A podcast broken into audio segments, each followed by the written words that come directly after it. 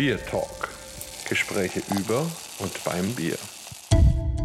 Herzlich willkommen zu einer neuen Folge unseres Podcasts Bier Talk. Heute machen wir einen ganz spannenden Ausflug. Es geht in den Harz zu einem kleinen Städtchen mit einem großen Namen, nämlich nach Goslar und wer ein bisschen sich in der Bierwelt auskennt, kennt einen Bierstil, der zumindest die ersten Buchstaben gemeinsam hat, nämlich die Gose. Und tatsächlich kommt sie von da. Wie das genau ist, das sprechen wir genau mit dem Mann, um den es nämlich dabei geht, nämlich den Odin Paul, der dort Braumeister ist im Brauhaus zu Goslar. Und so bin ich sehr, sehr glücklich und freue mich, dass du heute unser Gast bist. Und vielleicht stellst du dich erstmal den Hörern kurz selber vor. Ja, hallo Markus, liebe Hörer. Odin Paul, 1969 geboren in der wunderschönen Stadt Braunschweig, bin ich auch in Goslar nur zugereister und bin hier nach einer Brauerlehre äh, im Oberharz in Altenau und einem Studium zum Diplombraumeister in Berlin 2003 wieder nach Goslar gekommen und habe danach angefangen, die Gose hier zu brauen. Habe fünf Kinder, und äh, bin glücklich verheiratet und wohne auch in der wunderschönen Goslarer Altstadt. Also das klingt ja quasi nach einem Bilderbuch-Lebenslauf. Also fantastisch, fünf Kinder, erstmal Glückwunsch und Dankeschön auch aus meiner Sicht. Das ist toll, dass du was auch in dieser Hinsicht für unsere Gesellschaft tust. Perfekt. Ähm, vielleicht die Frage noch vorneweg, das klang jetzt wirklich so sehr straight. War das für dich schon immer klar? Thema Bier, Braumeister oder musstest du da erst reinfinden?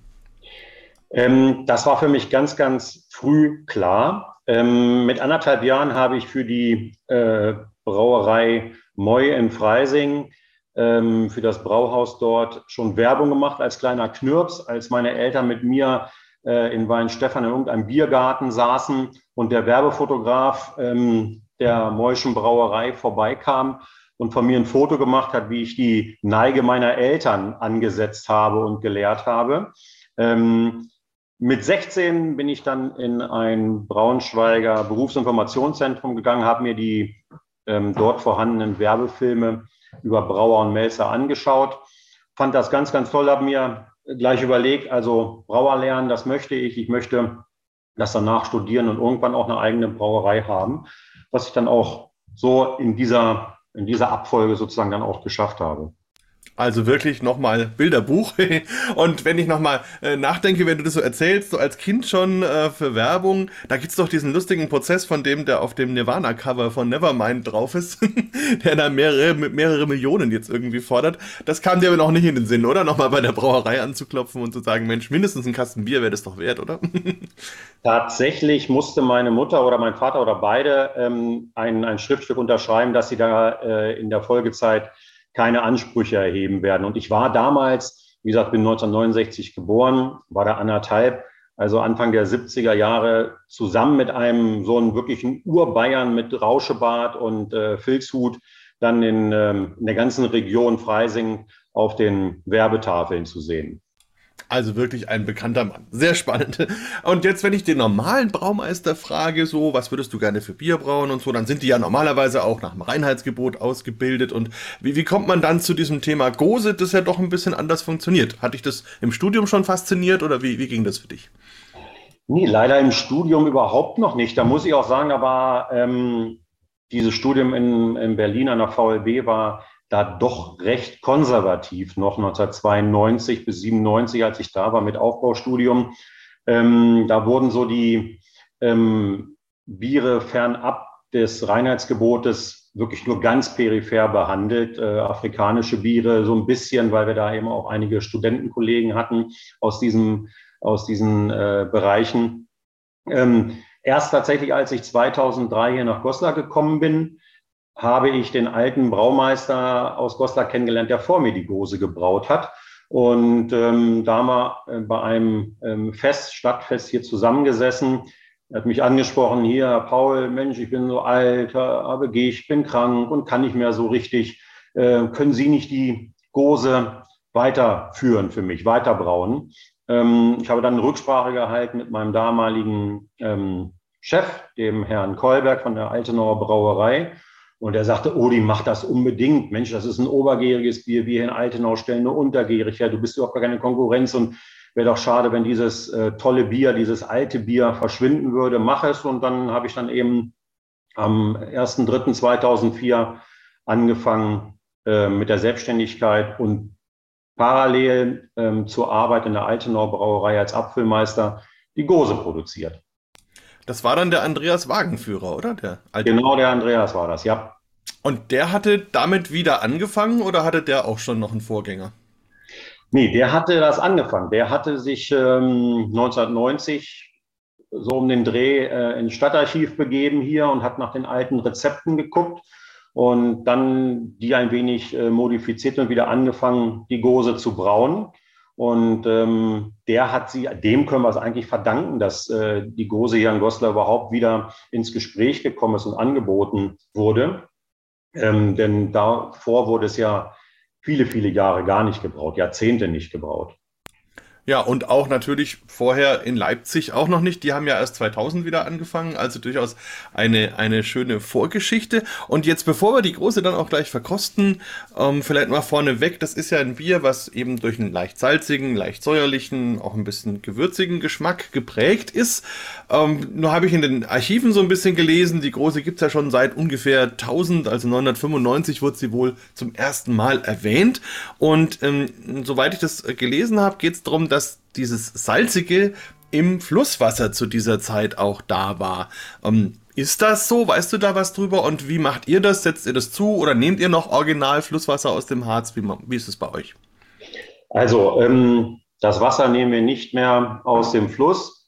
Ähm, Oberflächenwasser äh, darf man zur Herstellung von Lebensmitteln auch nicht verwenden. Das heißt, ich nehme ganz normales Stadtwasser hier das mir äh, zur Verfügung gestellt wird von, von Harzenergie. Also das ist das ganz normale Stadtwasser mit äh, 3,8 Grad deutscher Härte, aber ein sehr weiches Wasser, ähm, sehr angenehm damit zu brauen. Ähm, über das Salz, aber auch über die andere zweite Zutat Koriander gibt es verschiedene Quellen. Und ähm, ähm meine Quelle, die ich auch immer dann zitiere, ist die, dass äh, das Salz nur dazu gegeben worden ist, um den Geschmack von Malz und Hopfen ähm, zu verstärken. Ähm, dass das Wasser recht salzig war, ähm, kann ich so nicht ähm, bestätigen. Was, was ich sagen kann, ist zum Beispiel, die Gose hat ihren Namen von dem Fluss Gose. Und ähm, dieser Gose-Fluss, der kommt aus dem Oberharz und kurz vor Goslar, bevor die ver, äh, verseuchten, schmutzigen Abzugswässer aus, der, aus dem Bergbau gekommen sind und in die Gose flossen. Die Abzucht fließt in die Gose, wurde die Gose in einen Kanal durch die Stadt Goslar gelegt. Und dieses Wasser war sehr rein, weil es eben nicht ähm, äh, belastet war durch die Bergbauabwasser. Und ähm, aus diesem Kanal, große Kanal, wurde dann das ähm, Wasser zum Bierbrauen verwendet, aber auch reichere Haushalte, die sich leisten konnten, in sogenannten Piepen, ausgehöhlten Baumstämmen, das Wasser in, einen eigenen Haushalt zu führen, ähm, hatten die Möglichkeit, das äh, Wasser direkt äh, ins Haus zu bekommen. Und aus diesem Gose-Kanal wurde eben ähm, das Wasser zum Bierbrauen verwendet. Und das war relativ rein. Und ähm, ob salzhaltig war, hm, ähm, kann ich jetzt so nicht bestätigen. Okay, ja, wie gesagt, es gibt ja wie bei ganz vielen anderen Bierstilen auch eine Menge Mythen, die sich da drumherum ranken. Insofern, ähm, ja, spannend. Gibt es diesen Kanal noch oder ist der heute überbaut? Ähm, der ist überbaut, der ist ähm, im, im, Pflaster drin, im, in den Straßen und Wegen, ähm, teilweise sogar noch angedeutet durch ähm, sich abhebendes, äh, abhebende Bepflasterung. Das sind dann kleinere rote Steine, die kann man dann in der ganz normalen, ganz normalen Kopfsteinpflaster sehen, aber nur teilweise noch. Also nochmal ein Grund, warum man auch nach, nach Goslar mal kommen sollte, um sich das so ein bisschen anzuschauen. Ja, nur hast du die beiden Biere mir auch geschickt und wir haben hier jetzt ein helles und ein dunkles. Also das finde ich auch schon mal sehr spannend, dass es die große eben nicht nur in einer Variante gibt, sondern in zweien. Und ja, nun verkosten wir die gerne auch gemeinsam. Mit welchem würdest du denn gerne anfangen? Mit dem hellen oder mit dem dunklen? Fangen wir mit dem hellen an ähm, weil die Röstaromen im, im Dunklen äh, würde ich dann gerne danach einfach mal verkosten. Okay, also dann machen wir mal auf. So.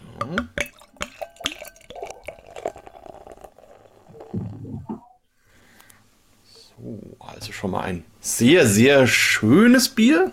Also allein von der Optik her, das hat so einen ganz tollen Rot-Orange-Glanz-Schimmer, der mir so entgegenstrahlt. Ich habe jetzt so den Anfang der Flasche eingeschenkt, das ist sehr klar. Also ich kann da quasi durchschauen.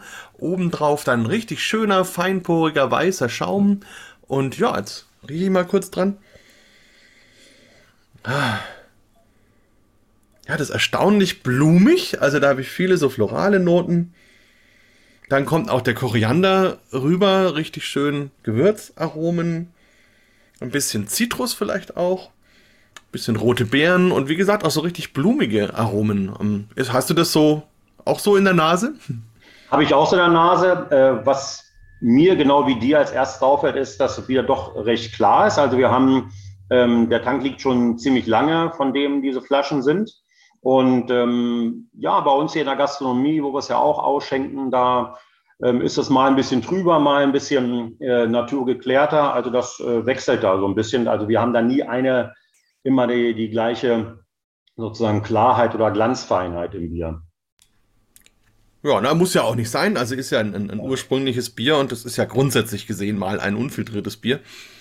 Also ich bin wirklich mit dieser blumigen Nase, das ist ein sehr schönes Spiel. Also wenn man sich so, so Wildrosen vorstellt und dann eben noch so Koriander, das ist so ein bisschen die Kombination.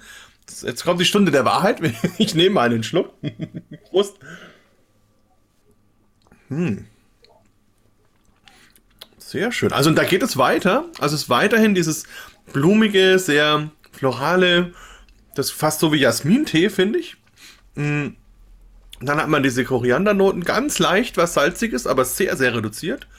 Auch wenig Säure, muss ich sagen. Hätte ich jetzt ehrlich gesagt ein bisschen mehr erwartet. Das ist sehr, also nicht, dass es sein muss, aber einfach von, wenn mir jemand sagt, hier Gose, hätte ich einfach erwartet, dass es äh, saurer ist.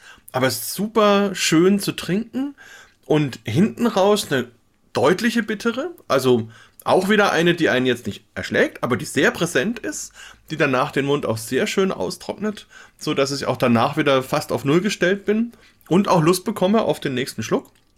Also sehr interessant, äh, spannende Geschichte. Ist das ein Rezept, was du weiter ausgefeilt hast? Wie hast du es übernommen? Genau, Markus. Also ich habe das ähm, eigentliche Rezept von Herrn Wagenführer übernommen und das ein wenig verändert. Ich habe zum Beispiel den Weizenanteil ähm, erhöht, ich habe die Salz- und Koriandergabe erhöht, ähm, wobei man ja sagen muss, das sind ja alles ähm, Naturprodukte.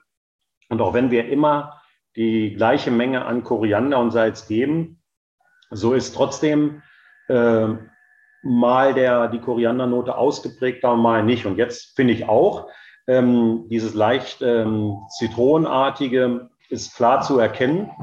Und diese, diese, diese Bitterheit, dieses, äh, dieser Hopfen, ähm, ausgeprägte Hopfennote am Ende, die ähm, fällt mir jetzt auch bei diesem, bei diesem Sud extrem auf. Da ist es dann manchmal so, dass das Zitronenartige äh, vom Koriander, ich möchte fast sagen, das Seifenartige, wenn man, äh, wenn es manchmal zu extrem wird, ähm, über dieser Bitterkeit eben liegt. Und die, äh, diese Hopfigkeit kann man dann gar nicht so, so wahrnehmen. Aber bei diesem äh, hier muss ich sagen, das ist äh, echt toll, weil ich finde es toll, wenn die, wenn die Gose eben auch noch so, ein, so eine ordentliche Hopfennote hat. Und das hat das hier wirklich sehr, sehr gut, muss ich sagen. Ja, und auf jeden Fall ein, ein richtiges Trinkbier. Also ich kann mir gut vorstellen, da im Gasthaus zu sitzen und da eben drei, vier schön davon gemütlich wegzutrinken. Es ist ein verhältnismäßig leichtes Bier mit so 4,7. Also leichtes relativ, aber halt ähm, jetzt kein, kein Starkbier oder so. Und, ähm, und 30 Bittereinheiten steht auf der Flasche. Das merkt man ja da auch. Ich denke, dass der, der Saphirhopfen vielleicht auch mit dieser äh, Zitrusnote, die der ja sowieso hat, da vielleicht auch ein bisschen sich verbindet mit dem Bier, oder? Richtig, und ähm, ich bin ein ganz großer Fan von dem Saphir. Und genau deswegen geben wir ihn auch, damit da schon so eine gewisse Frische äh, kommt und eine kleine zitronenartige Note. Das hat der Saphir, der ist echt ähm, einer unserer Lieblingshopfen. Äh, bitter, äh, der Bitterhopfen, den wir nehmen, ist die Perle, von dem ich auch ein ganz großer Fan bin. Ist ein sehr konservativer Hopfen eigentlich, aber ähm, den nehmen wir als erste Hopfengabe und in der zweiten Hopfengabe, die wir dann auch fünf Minuten vorm Ausschlagen nehmen, da kommt der Saphir dazu, zusammen mit dem Salz und Koriander. Also wirklich spannend. Darfst du denn verraten, wie viel Salz da ungefähr drin ist oder willst du lieber nicht? Also wir wollen dir keine Betriebsgeheimnisse verraten. uh, da habe ich kein Problem mit. 1200 äh, Liter äh, schlagen wir mit einem Sud aus, heiße Würze und da geben wir 500 Gramm äh, Koriander gemahlen und 500 Gramm Salz dazu. Dankeschön. Das wäre jetzt auch noch meine Frage gewesen. Beim Koriander sind es dann die Samen, die man da zugibt. Die, die gemahlenen Samenkörner, genau. Ähm, die, die Körner selber, die, ähm, die haben zwar auch, wenn man drauf beißt, eine schöne Zitronennote. Ähm, allerdings sind die, ähm, geben die nicht so ihre, ihren Geschmack beim Bierbrauen ab. Und da ist der, die gemahlenen Samenkörner, so ein braunes Mehl eben, ähm, deutlich besser. Aber eben schwankt auch, weil es ein Naturprodukt ist. Manchmal haben wir dann eine ausgeprägtere ähm, Koriandernote und mal eben ein bisschen weniger. Und wenn ihr da so ein bisschen in die Geschichte zurückschaut, ist auch der Koriander schon immer da gewesen oder gab es da vielleicht so Kräutermischungen und ähm, hat sich Goslar selber versorgt? Hat es vielleicht eigene, ich sage jetzt mal Hopfengärten gehabt oder wie muss ich mir das vorstellen, auch so in der früheren Zeit, wie die Große so entstanden ist? Also was den Hopfen angeht, ähm, ist hier nur ähm, 20 Kilometer weiter nördlich in Hornburg ein sehr, sehr bekanntes Hopfenanbaugebiet gewesen äh, bis 1800, 1850 ungefähr. Noch weiter nördlich äh, Braunschweig äh, war auch ein sehr bekanntes Hopfenanbaugebiet. Braunschweig, Helmstedt drüber, ähm, das allerdings ähm, auch so 1800, 1850 stillgelegt worden ist. Aber da hatte man eben die Möglichkeit, den Hopfen herzubekommen. Was den Koriander angeht, Goslar gehörte zur Hanse und äh, war damit natürlich gut verbunden mit verschiedenen Märkten und konnte ähm, Gewürze, Kräuter beziehen. Man hat vorher, bevor man äh, sich auf Salz und Koriander festgelegt hatte, viele äh, Brauversuche, Sude, Sude gemacht mit, mit Zimt, Anis, Kümmel, Ingwer. Man hat einiges ausprobiert und ähm, geblieben ist man dann beim Salz und Koriander. Und da habe ich, die, die ältesten Quellen sind so von 1500, 1520, wo man sagte, so, jetzt wurde dann nur noch Salz und Koriander verwendet. Ah, das finde ich sehr spannend, weil die Hanse ja als Handelsverbund Bier wirklich als Hauptexportgut für sich auch hatte und da ja Unmengen in, nach ganz Europa exportiert hat und für sich ja auch den Hopfen entdeckt hat, so als Pflanze, um das Bier haltbar zu machen. Letzten Endes auch ein bisschen um zu sparen, weil vorher hat man Haltbarkeit halt mit viel Alkohol erreicht und wenn ich das dann mit Hopfen äh, machen kann, dann muss ich nicht mehr ganz so viel Malz nehmen. Das macht es natürlich auch ein bisschen günstiger. Da finde ich es ganz interessant, dass da hat dann Goslar ja so ein bisschen eine Sonderrolle gespielt, wenn man sagt, wir ähm, haben jetzt praktisch doch noch ein Biergewürz und machen da unseren eigenen Stiefel sozusagen. Weiß man denn, was inwieweit Goslar sein Bier exportiert hat?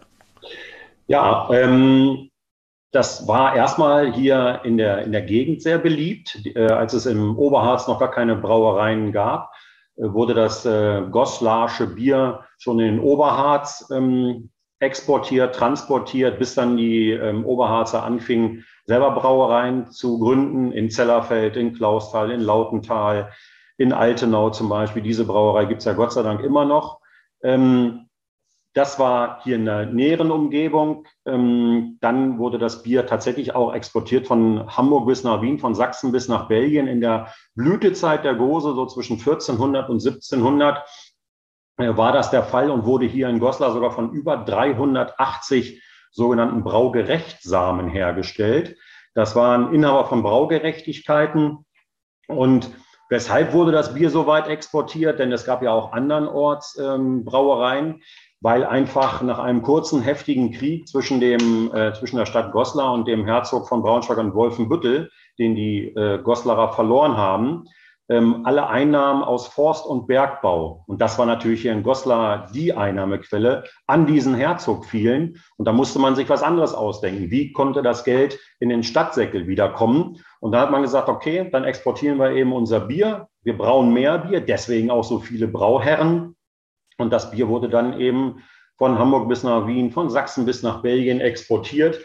Und ähm, in dieser Zeit, in der es exportiert wurde, äh, entstanden auf dem Transport, auf dem Exportweg, ähm, also zum Beispiel Halberstadt, Aschersleben, äh, Dessau, äh, Leipzig, dorthin eigene Brauereien, Und ähm, die haben dann auch angefangen, ähm, selber die Gose zu brauen. Deshalb ist die Gose zwar ursprünglich aus Goslar, aber es gibt äh, nicht nur Matthias Richter in, äh, im Bayerischen Bahnhof in Leipzig, der die ähm, Leipziger Gose herstellt, die Gose herstellt, sondern es gab eben auch eine Zeit, wo die Gose in anderen Orten ähm, auch hergestellt worden ist.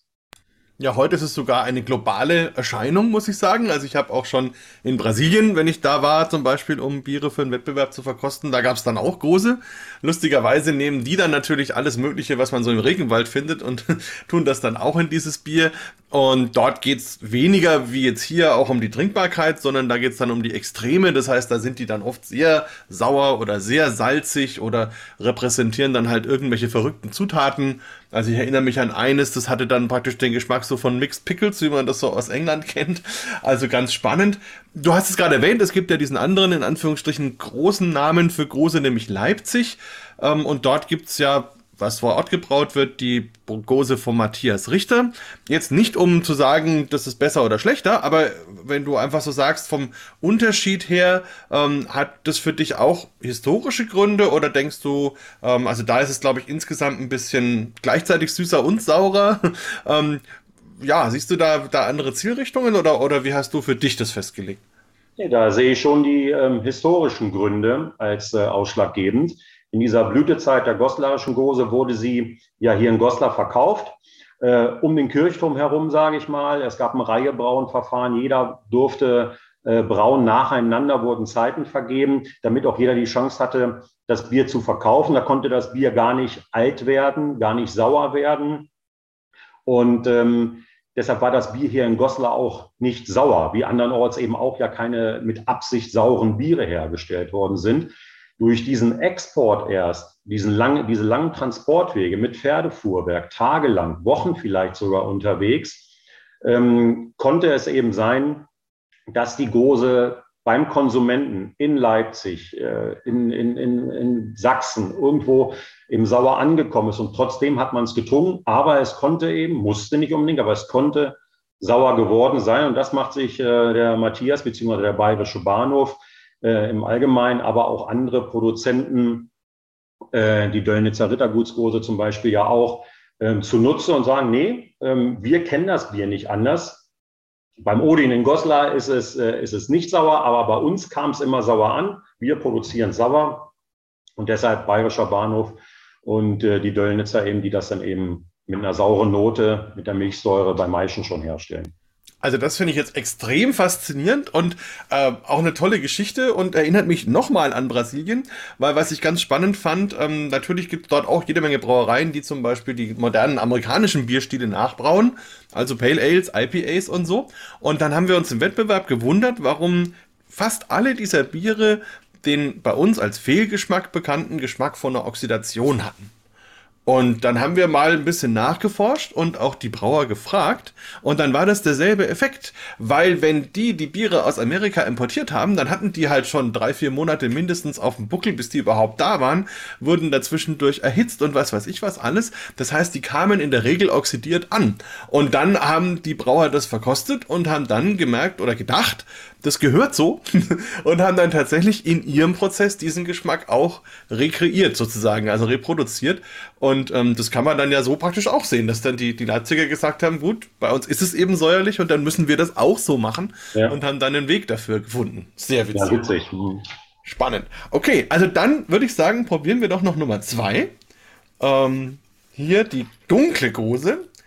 Da mache ich jetzt gleich mal auf. So.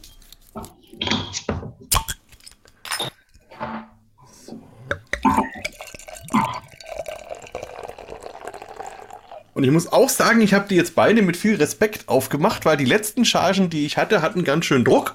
Aber die sind jetzt total brav.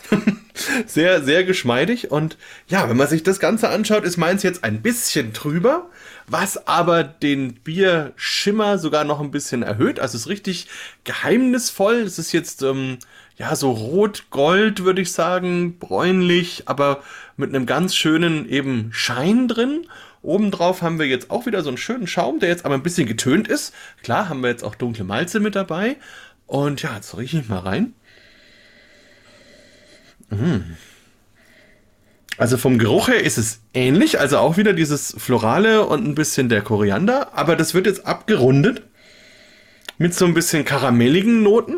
Also da kommen dann tatsächlich die dunkleren Malze ein bisschen rüber. Ich würde auch sagen, ein bisschen nussig. Ja, sehr, sehr spannend. Auch die roten Beeren sind alle wieder da. ähm, hast du da andere Zutaten jenseits des Malzes drin oder ein anderes Verhältnis? Oder wie geht es dir überhaupt mit der Nase? Entschuldige. Also ich kann das, ähm, ich sehe das genauso wie du, riecht das genauso wie du. Ähm, da nehmen wir ein Röstmalz und ein Kara Dunkel. Ähm, ansonsten sind die äh, Zutaten genau dieselben, auch äh, was die äh, Koriander- und Salzmenge angeht. Und Hopfen auch. Also sehr interessant. Bei mir kommt jetzt das Salz intensiver rüber. Also das habe ich jetzt hier mehr als in dem anderen.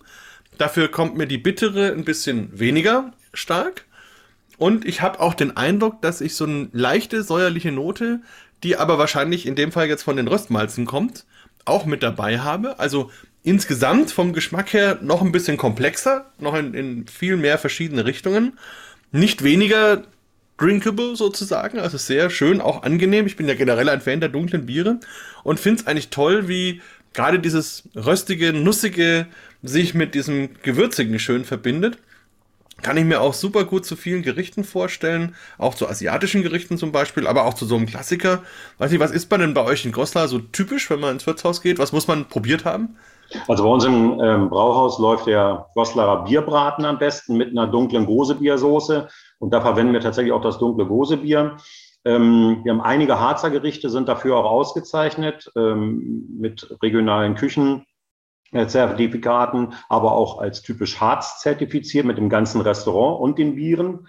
Und deshalb ähm, haben wir im Harzer Gerichte viel und auch, ähm, ja, die Klassiker dürfen nicht fehlen. Ein Jägerschnitzel äh, kommt dann gleich an Nummer zwei hinter dem Bierbraten, aber eben auch sowas wie Hackus und Knieste oder warmen Linsensalat an Birnenspalten äh, können wir hier auf der Karte finden, was alte Gerichte hier aus dem Harz und aus Goslar sind. Also beim vorletzten bin ich etwas ausgestiegen. Packus und Knieste, ist das richtig? Was ist das? Hackus, gehacktes, das ist im, im Darm hergestellt, Hackfleisch, ähm, gepresst zu einer Wurst und das wird in Scheiben angeboten und eine Knieste gibt es dazu. Das ist eine ähm, umgangssprachlich, sagen wir, eine Ofenkartoffel. Das ist eine große Kartoffel, die in der Mitte geteilt wird, äh, in der Pfanne gebacken und danach noch mit Gewürzen bestreut. Und das gibt es dann entweder mit, äh, mit, äh, mit Kräuterschmand oder ähm, eben Hackus dazu oder als Beilage zu einem ähm, schönen ähm, Harzer Höhenviehgericht. Und ähm, ja, das ist so der, auch ein Harzer Urgericht. Wahnsinn. Also jetzt kriege ich auch noch richtig Hunger. Nochmal ein Grund, äh, mal bei euch aufzuschlagen. Sehr, sehr spannend. Wie geht's dir mit dem Geschmack? Siehst du da auch so ein bisschen den Unterschied zum, zum Hellen, wie ich es gerade so beschrieben habe? Ja, sehe ich genauso. Ähm, ich finde auch, ähm, trotz des ähm, Röstmalzes, trotz des Kara Dunkel, äh, wie du es gesagt hast, sind da auch florale Noten zu erkennen. Das finde ich ähm, immer wieder faszinierend an der dunklen Gose. Und ähm, normalerweise, jetzt bei dieser Charge merkt man es nicht so, ist bei der dunklen Gose, und ich weiß nicht warum, dieses Zitronige vom, die Seifige vom Koriander noch ausgeprägter.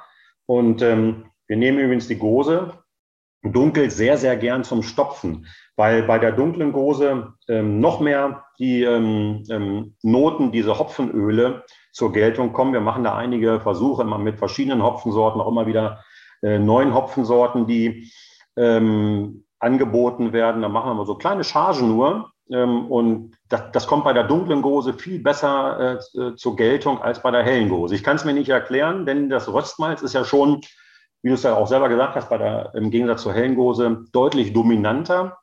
Und diese Toffee-Röstmalznoten sollten ja eigentlich ähm, dann so eine ähm, so einen Geschmack vom Koriander überdecken. Aber nee, ist genau der Gegenteil der Fall. Normalerweise ist die dunkle Gose ähm, ja viel ausgeprägter vom Koriandergeschmack als die helle.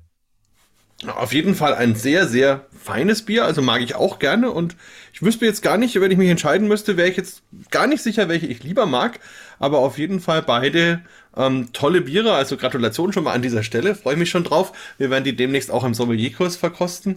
Ähm, da bin ich schon gespannt, denen dann auch ein bisschen was erzählen zu können und auf unseren Biertalk verweisen, der bis dahin online sein wird.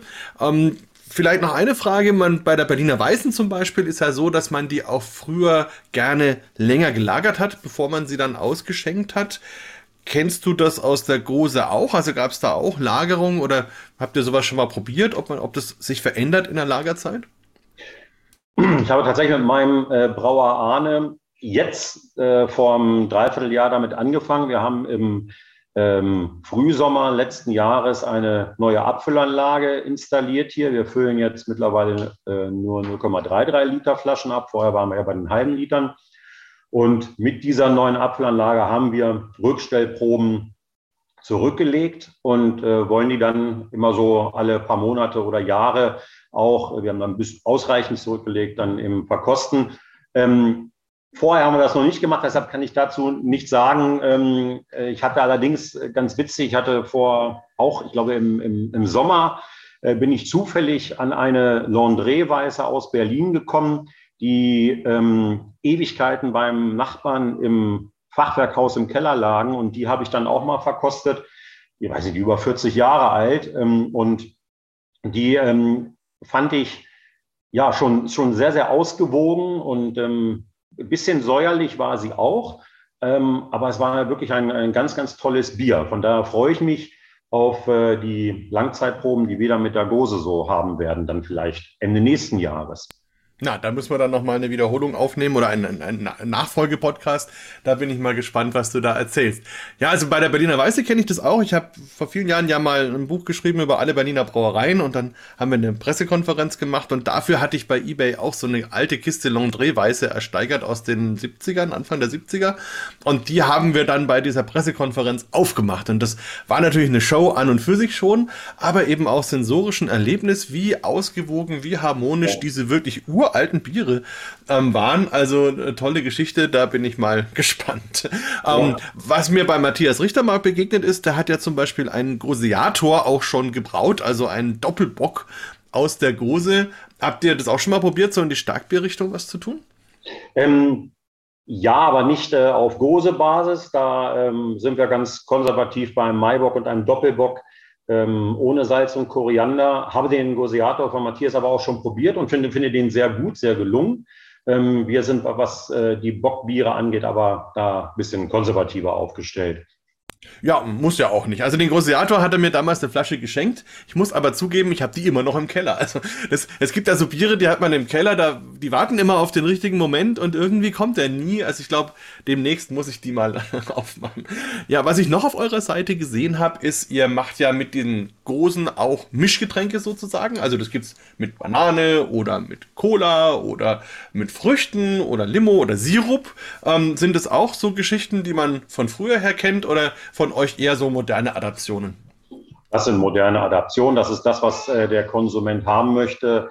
Äh, so ein Krefelder, sage ich mal, so ein, äh, ein, Bier mit, mit Cola, das bieten wir hier an. Eine Bohle, ähm, gibt ja eigentlich eine Altbierbohle, da machen wir die dunkle Gose eben mit, mit Früchten. Das sind Adaptionen von ähm, an, an die Neuzeit sozusagen, einfach weil der, der Kunde es haben möchte, der Gast es haben möchte. Stelle ich mir trotzdem sehr spannend vor. Das muss ich, glaube ich, auch mal probieren. Und vielleicht noch eine Frage. Viele Leute assoziieren mit der Gose ja auch diese Flasche mit diesem typischen langen Hals. Ist das eher eine Leipziger Nummer oder gab es sowas in Goslar auch? Ähm, das gab es in Goslar auch. Ähm, ich hatte da auch äh, einige Paletten mal äh, abgefüllt. Das ist doch ähm, wirklich eine ganz äh, flippige Geschichte, finde ich. Und Matthias macht das ja immer noch und die exportieren ja sogar ihre Gose bis in die USA. Also das ist ja wirklich da ein Verkaufsschlager. Ähm, das hat ja den, den einfachen Hintergrund, dass ähm, die Gose abgefüllt worden ist im Mittelalter in diese Flaschen, die obergärige Hefe, Hefe in diesen langen Flaschenhals nach oben gestiegen ist, dort einen natürlichen Pfropfen bildete. Und der Wirt hat ja dann beim Ausschank diesen Pfropfen durch eine zackige Handbewegung äh, aus dem Handgelenk sozusagen geschlagen und der Propfen fiel auf den Boden Und dann konnte dann eben aus dieser Flasche erst getrunken werden, beziehungsweise konnte aus dieser Flasche ausgeschenkt werden. Und deshalb äh, lagen ganz viele Propfen dann in diesen Gosenschenken ähm, auf dem Boden. Die wurden dann abends dann äh, nach äh, Zapfenstreich dann zusammengefegt und äh, ja, entsorgt. Und das ist allerdings wirklich etwas, was ich, äh, wo ich Quellen nur gelesen habe, die sich dann in, in Leipzig abgespielt haben. Ja, auf jeden Fall auch, auch interessant, ähm, dass man da in solche Richtungen noch früher so alles getrieben hat. Ja, du hast fünf Kinder. Ähm, wie viele davon sind mit Großer aufgewachsen? Ähm, tatsächlich ähm, dürfen nur zwei davon Bier trinken. Der eine ist äh, 16, der andere 25. Der älteste ist übrigens auch äh, gelernter Brauer und Melzer. Und ähm, also da haben wir schon mal einen in die richtige Richtung hinbekommen. Ähm, und die äh, nachfolgenden Jungs arbeiten schon hier in der Gastronomie mit. Also da erfahre ich ganz tolle äh, Unterstützung. Ja, Wahnsinn. Also der Bilderbuch-Lebenslauf geht weiter. Ich bin echt total begeistert. Sehr schön. Ähm, ja, ähm, hast du noch Beziehungen zu deiner alten Brauerei, zu der Altenauer, wo du herkamst? Unbedingt, auch wenn die ähm, seit 2003 recht ähm, durch wechselhaftes Fahrwasser gefahren sind mit äh, Besitzerwechseln und Braumeisterwechseln, sind sie ähm, jetzt auch erst wieder seit, ich glaube, Mai oder April letzten Jahres in, ähm, in neue Hände gekommen, äh, in die Hände eines Braumeisters Kilian aus Bamberg übrigens, kommt der Knabe. Sehr gut. Und ähm, ja, der macht das sehr ordentlich und die Verbindung ist wirklich sehr intensiv. Ähm, nicht nur, dass ich deren äh, Malzbier und alkoholfreies Bier hier in meinem Brauhaus verkaufe, ähm, ich brauche auch immer mal wieder technologische Unterstützung und sei es nur, dass ich ähm, meine, meine Fässer dort äh, waschen lassen darf oder eben auch äh, Leergut, weil ich keine Flaschenwaschmaschine habe, auch Leergut waschen darf dort, ist das wirklich ein, wirklich ein tolles Miteinander weiterhin. Das ist immer gut zu hören, wenn die Brauer zusammenarbeiten. Sehr schön. Ähm, vielleicht zum Abschluss noch eine Frage. Ich habe auch gesehen, ihr habt ja, wie du schon gesagt hast, diese saisonalen Spezialitäten. Jetzt gerade gibt es eine Schokogose.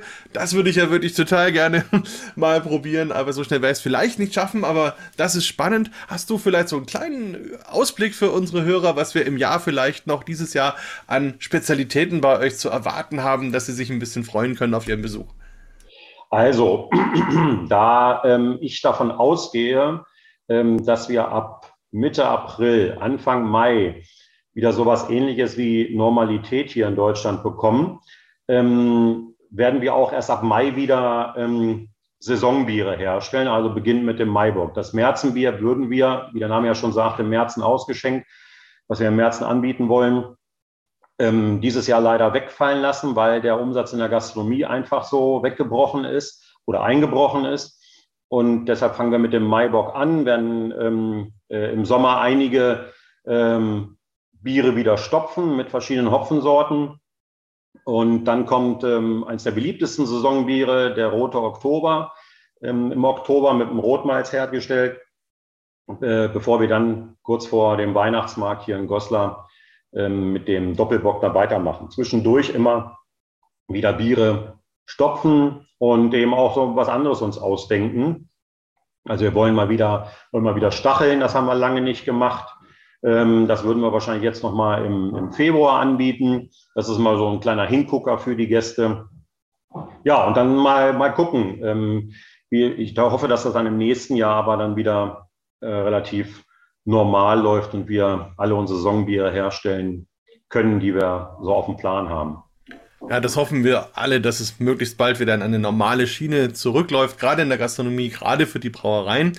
Und ähm, äh, wir werden natürlich auch für die Hörer verlinken, dass man bei euch brauhaus-goslar.de diese Biere auch bestellen kann. Also es gibt einen Shop und man kann eben auch vorbeikommen. Und ich muss auch sagen, ich bin dir da sehr dankbar. Du bist der erste lebendige Mensch mit dem Namen Odin, den ich kennengelernt habe und dann gleich noch so ein netter und liebenswerter wie du. Das ist wirklich ganz toll. Und du hast jetzt eins noch unterschlagen. Euer Doppelbock trägt ja auch einen tollen Namen, nämlich Odinator. Also da freue ich mich auf jeden Fall auch schon drauf.